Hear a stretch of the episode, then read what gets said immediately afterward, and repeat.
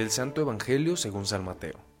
En aquel tiempo se acercó a Jesús un joven y le preguntó, Maestro, ¿qué cosas buenas tengo que hacer para conseguir la vida eterna? Le respondió Jesús, ¿por qué me preguntas a mí acerca de lo bueno? Uno solo es bueno, Dios. Pero si quieres entrar en la vida, cumple los mandamientos. Él replicó, ¿cuáles? Jesús le dijo, no matarás, no cometerás adulterio, no robarás, no levantarás falso testimonio, honra a tu padre y a tu madre ama a tu prójimo como a ti mismo.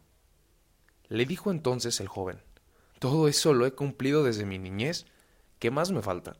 Jesús le dijo, Si quieres ser perfecto, ve a vender todo lo que tienes, dales el dinero a los pobres, y tendrás un tesoro en el cielo. Luego ven y sígueme. Al oír estas palabras, el joven se fue entristecido, porque era muy rico. Palabra del Señor. ¿Qué tal hermanos y hermanas? Soy Jonathan Arias, diácono. Con gusto compartiendo en este inicio de semana, en este lunes 16 de agosto, encomendándonos a Dios, a su gracia y, de verdad siguiendo eh, las huellas de Cristo en nuestras vidas, en nuestro día a día. Hoy Jesús nos invita a poner la mirada en aquellas cosas que parecen riqueza, en aquellas personas, cosas y momentos que parecen como lo mejor en nuestras vidas. Pero pueden ser superficiales porque parecen ser buenas, pero no las mejores.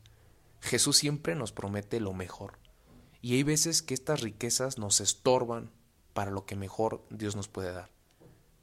Tal vez necesitamos darnos cuenta de qué cosas me impiden, de qué personas, de qué situaciones necesito renunciar, ¿no? Y cuando vemos que estas cosas que creemos que son riquezas son más bastantes, podemos irnos tristes, porque para aceptar el Evangelio, para acoger a Jesús, necesitamos despojarnos.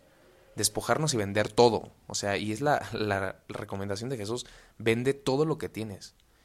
Y es todo, ¿no? De verdad, Jesús nos invita a andar libres, andar libres, pero para andar mejor. Y hay veces que como es riqueza y es tesoro, ponemos todas nuestras fuerzas, todas nuestras esperanzas en Él, pero nos impide seguir a Jesús. Nos bloquea en su gracia y nos bloquea en su amor. Eh, estamos invitados a, a no irnos tristes, a escuchar las palabras del Señor, a ir tras Él, a seguirlo, pero hay que darnos cuenta que por más que hagamos sus mandamientos, necesitemos tener disponibilidad de vida. Todo, completamente todo a Él y a su gracia. Ojalá nos demos cuenta de esto, pero sobre todo nos animemos a tener la decisión de despojarnos de tantas situaciones, de tantas cosas, de tantas personas que impidan, que bloqueen el seguimiento a Jesús.